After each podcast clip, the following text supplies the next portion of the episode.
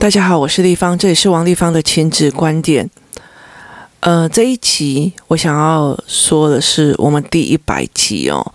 当初哦，其实我曾经在呃有一段时间跟自己的菩萨讲说，呃，佛祖讲说，我来做一百次一百篇文章的法布施哦，然后去分去告诉大家我怎么去教养小孩或看孩子的这一个部分哦。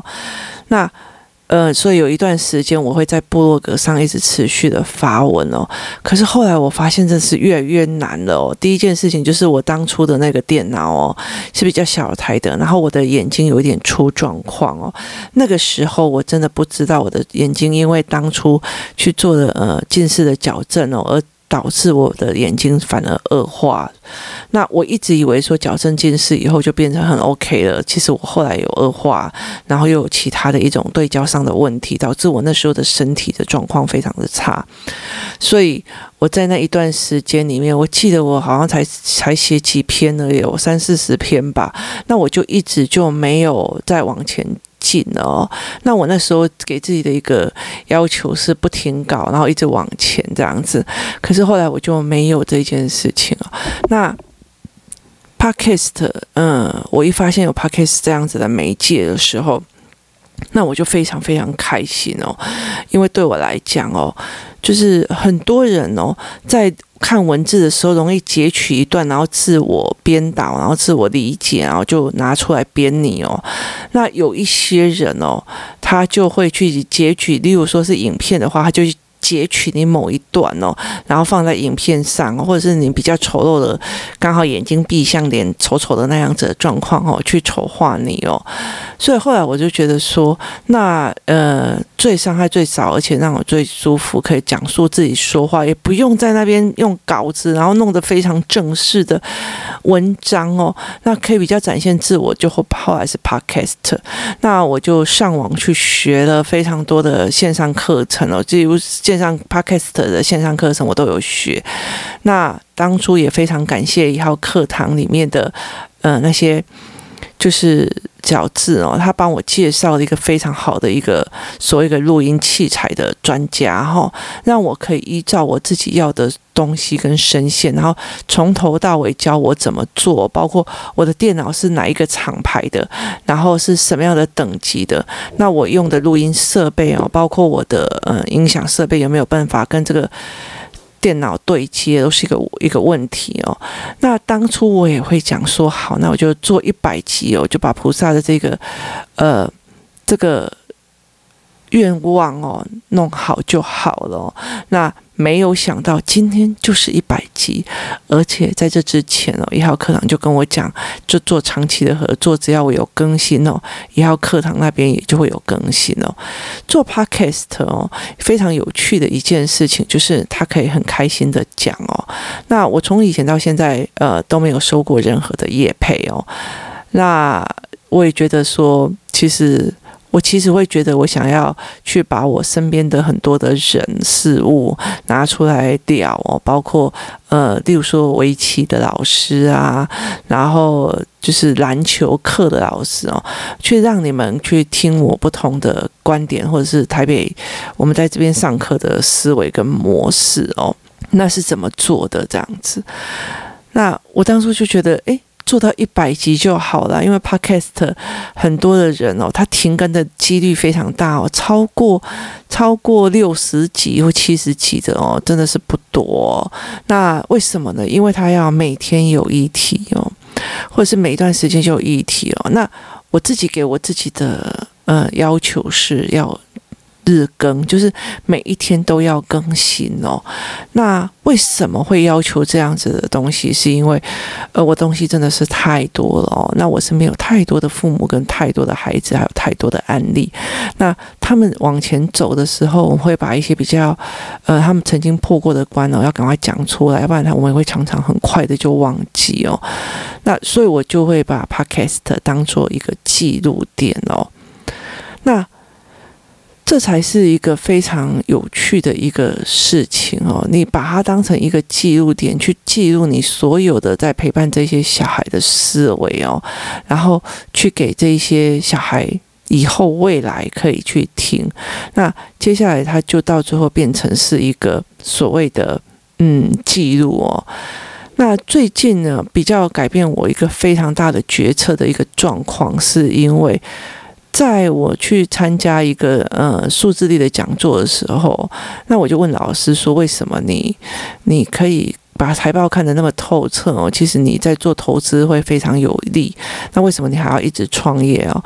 那那时候 MJ 老师跟我回答的是说，呃，你要看你喜欢的是什么哦，因为其实我有非常多的呃。责任在哦，其实我爸爸那边的工作，还有呃，他必须要处理的事情非常非常的多。那可是我现在在台北是完全没有去办法去照顾到他的产业跟他的人哦。那所以其实我可以有很多的选择哦。那我要选择的一个为什么会是让我那么辛苦的路哦？包括去出版凹槽或者是出版语言的教材，其实他已经扒光了我的存款哦。那还有投资的基金这样子，那所以对我来讲，其实是一件相对辛苦的路哦。可是其实我觉得我最开心的一件事情是什么？我最开心的事情是看小孩子的转变哦。那最近有学测放榜啊，那。每次在这一个时间里面哦，我会接到非常非常多的私讯哦，来跟我说谢谢地方哦，你帮助我的小孩哦。那嗯，很多的小孩都考得非常非常的好哦，因为其实会找我来的有一段时间，有些小孩其实是能力非常的好哦。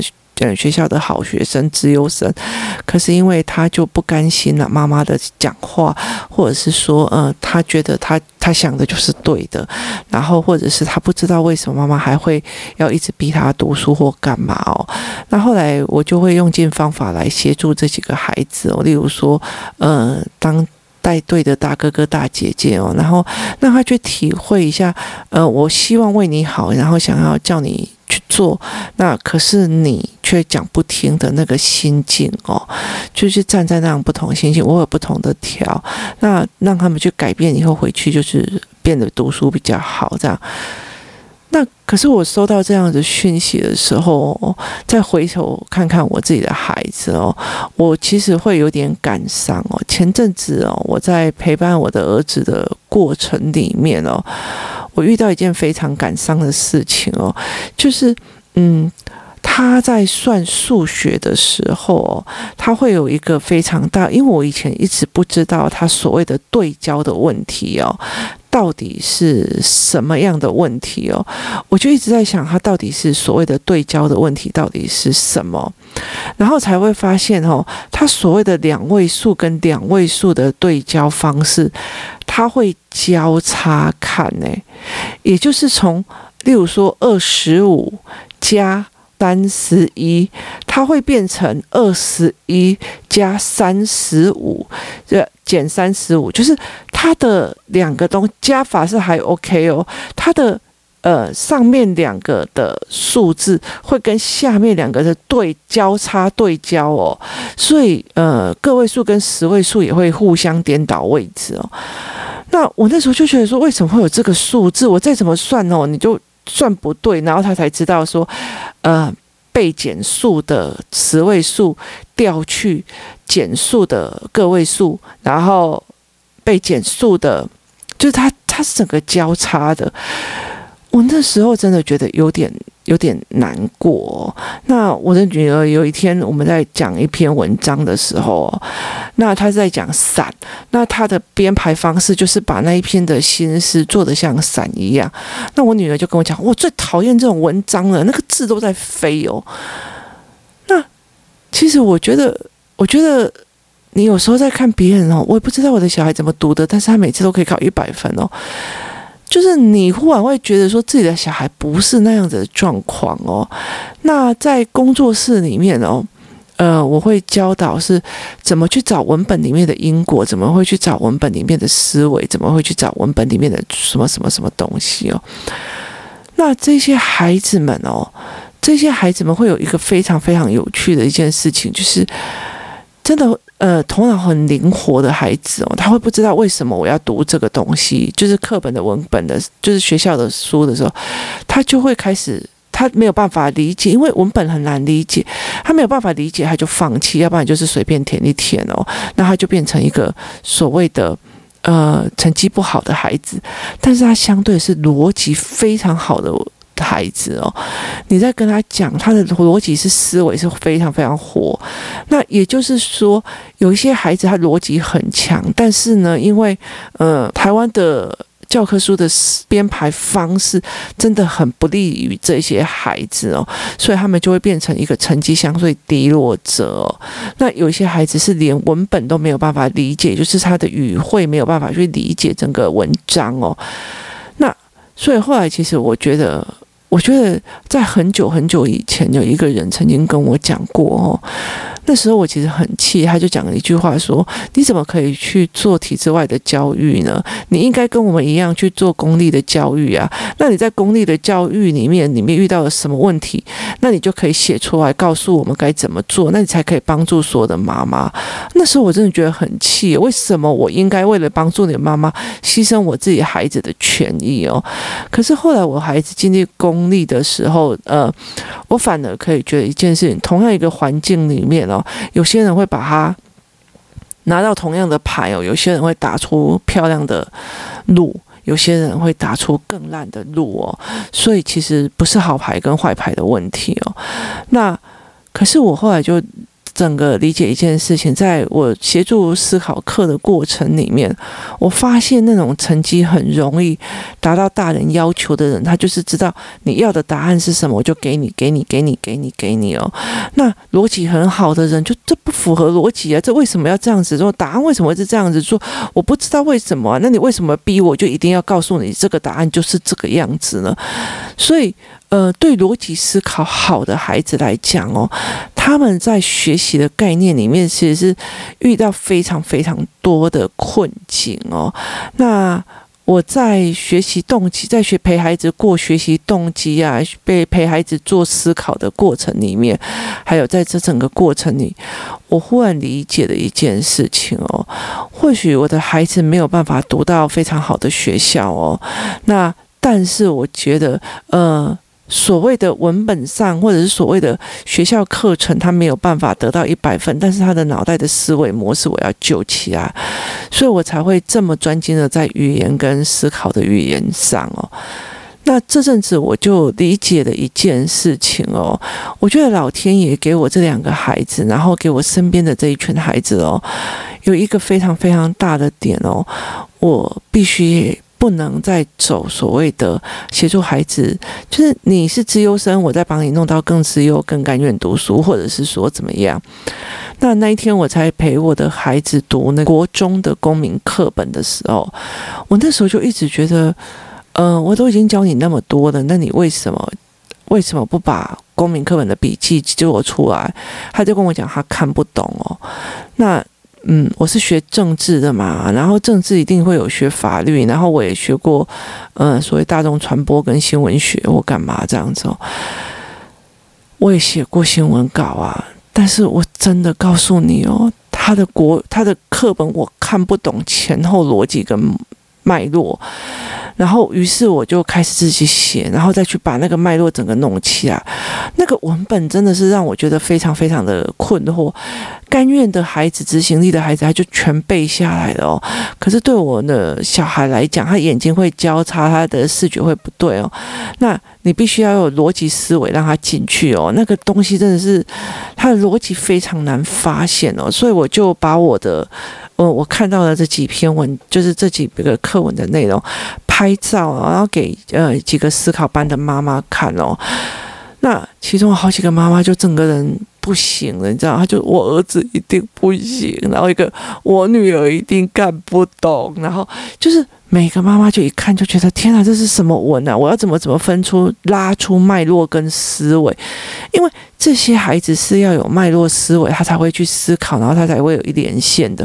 可是是片段的，而且他真的是有点凌乱到一个极点。我连我都要找出非常的久才把它的脉络整个整出来，然后一篇一篇的陪我的小孩去把那个脉络拉出来哦，然后去思维出来这样子哦。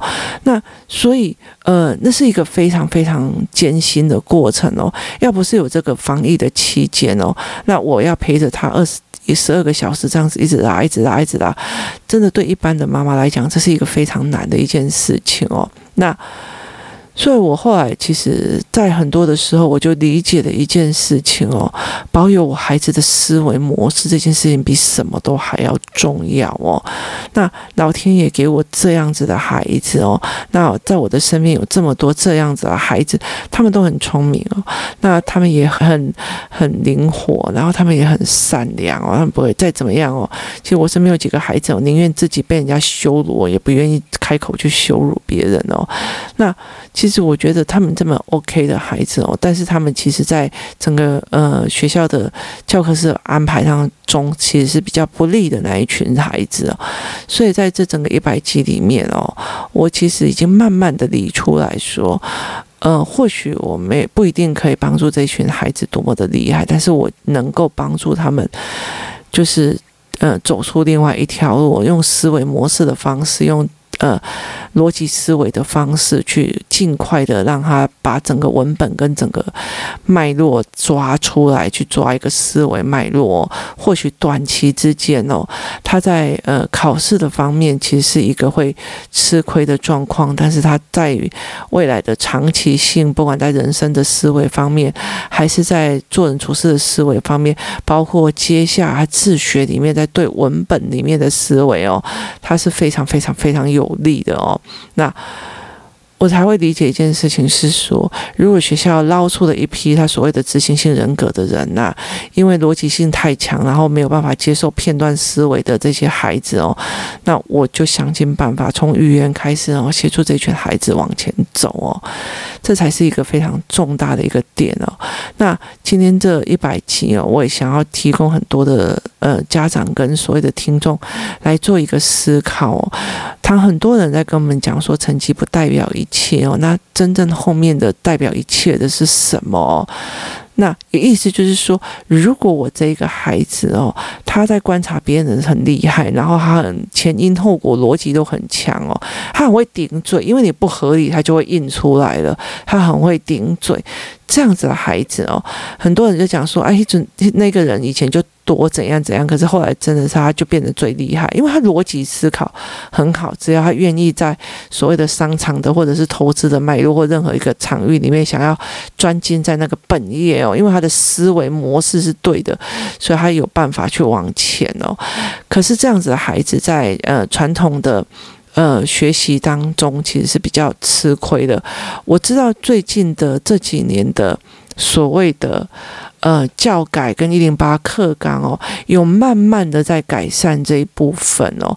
但是真正可以引导他们一直反复思维在聊的，呃，人力其实是还没有跟得上来哦，所以很多部分都还是用传统的教养方式或传统的评断方式在用，所以我会觉得说，但是我知道说这样子的未来的趋势，这些孩子哦，我说一句比较直的，不管在人生里面哦，他会想，他会理解是最重要的哦，所以像我女儿，她会问我说，呃。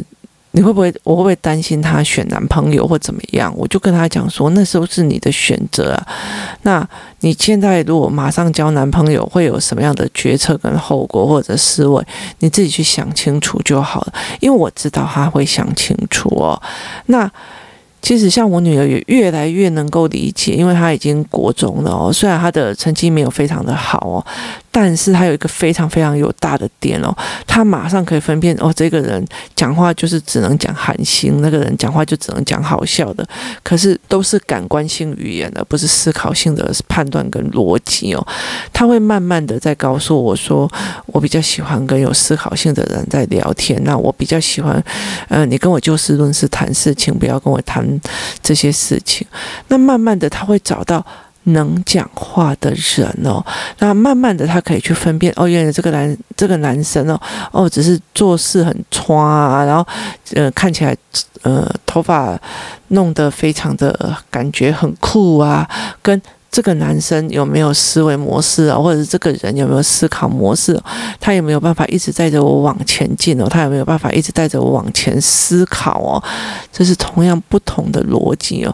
我怎么把自己的孩子教养到他有办法分辨这件事情的时候，他未来在挑男孩子或者在挑伴侣的时候，他会。想尽办法去找一个可以跟他一起对话、一直持续往前走的人哦，那也不会也不会像我这样子，就是就完全不知道自己原来需要一直跟你持续思考、往前学习的人，那这样才可以一直到很后面哦。那你也才会觉得说，哦，我跟他谈我的思维，他也会谈他的思维，我在这个人身上是一种，呃呃。能量的互相补给哦，所以我后来才会理解一件事情：所谓的成绩不好，也有很厉害的人，是因为他的思维强哦。只是因为教科书的所谓的片段，因为教科书的编排方式哦，他。呃，比较不适合这样子的孩子哦。那但是这一群孩子不能就这样子放掉了，因为他们的思维模式才是真的未来非常重要的一个哦。那我慢慢的会理解一件事情哦，这 Podcast 到一百集之后，我开始理解一件事情哦，我。必须要做的一件事情，就是慢慢的协助这一群的孩子哦，带领着父母去怎么看这一群的孩子，带领着父母去怎么看，呃，所谓的教案跟教材哦，怎么去挑选适合你孩子的哦，他的脉络是怎么做，他的思维是怎么做的哦。而不要是只要有人在网络上分享教案，你就在那下面加一加一加一加一加一加一哦，你根本就看不懂哦。那你丢给孩子，你也不知道是帮他还是害他哦。最重要是你要看得懂，说出个所以然，这样才是哦。其实我觉得全世界的教案非常非常多，那很多的呃教案其实是我们都可以看得出来哦。那只是你。懂不懂这个？看得懂还是看不懂哦？其实我觉得，尤其是淘宝盛行了之后啊，呃，美国有很多 TPT 所有的老师。的教材，他们只是要卖给老师哦。例如说，我今天不想要做分数的教材，所以我就去网络上说其他老师那边哦。例如说，呃，我是纽约州的，那我就买加州一个很厉害的老师的乘法的教案，那我把它买下来，我付了一个所谓的嗯授权费，那我就可以在我的班上用哦。可是有一些人就是从美国买的这个以后放到淘宝里面帮你印好这样卖哦。一本一本这样子卖，所以其实，在教案的方面哦，其实是非常非常非常的多。重点是你看得懂看不懂哦。那你就算看得懂哦，你运用的语言有没有办法是加成还是坏的哦？那也是另外一个模式哦。所以我后来开始理解一些，接下来我会走的两块。方向是第一个儿童语言，然后第二个的部分是协助儿童语言建立逻辑跟思考之后，怎么用文本去跟他们的思考做结合，也就是让这一群的孩子逻辑性跟思考性跟脉络性是更强的哦。那守住他的思考脉络性哦，而不是守住他所谓的正正确答案。那接下来一个很大的一个部分就是我去协助很多的这类型，不管是眼睛状况有呃交叉视。觉得孩子的父母，或者是他没有办法理解别人文本的意思或说话的背后意思的这些家长、小孩的家长哦，去理看懂教材，看懂自己的孩子哦，然后慢慢的去挑选真的适合自己的孩子的东西，然后去陪伴这个孩子去怎么做哦，这才是我比较大一个重点哦，所以。呃，我觉得老天也会给每某个人一些能力，或许一些东西哦。我也在慢慢的在挑，在慢慢的去过滤自己哦，需要什么，我可以帮哪一些人，哪些人我真的不是我的。真的不是不应该耗费这么大的心神去做这件事情哦。那有些事情，我觉得很多的老师都做得非常非常的不错，也不是应该所有的人都要靠一个人。所以，包括呃，有很多的人来问我说：“诶，我的小孩子的什么事情怎么样哦？”那我通常都会请他去找不同的人来谈哦。例如说，呃，牙齿的方面，我会去找赵医师，然后嗯。那个牙齿结构的时候，我会找杨医师，或者是说发音的部分，我会去找小蛙老师，我会去提供你们说这样子孩子要去找谁。那眼睛的部分，我会推荐你们呃那个小郭老板，所以我会根据不同的孩子去给你们不同的建议哦。那这不是一定尽信在我，一定要我做。其实我真的觉得是，只要妈妈懂，只要爸爸懂哦。这世界上能救孩子的，真的就只有你哦。前提是你要懂，而不是要自以为是的去做。其实我也为此付出了非常非常非常多的代价哦。最重要是下来，然后，呃，去理解孩子，去倾听孩子不同的性质，然后去给予不同的教案哦。那另外，我也是要去懂学科、懂教案，然后懂思维模式，这样我才可以在两边当中做最好的结合。Podcast 一百集哦。那其实我也完成了我一半的任务哦，接下来其实呃我会做更多的事情来帮助更多的孩子或者是大家来理解。那。我还是会尽量的把我自己身边的事情、身边的故事跟怎么陪孩子破关的、怎么思维的来讲给大家听哦。但是未来公司自己的主力，还有包括未来课程的主力，我会往这几方面来谈哦。一个是儿童语言的发展，然后另外一个是儿童游戏共同语言的亲同才团体的建立跟团体的经营，然后接下来就是文本的思考课，还有如何教导父母去。怎么看懂教案的逻辑跟思维？怎么挑选思维哦？那甚至去帮助一些妈妈们，接下来可以用这样子的教材跟思维，去帮一些在忙的妈妈们，然后所谓的一则教哦，这才是我接下来要做的目的哦，也就是要做的事情哦。今天谢谢大家的收听，我们明天见。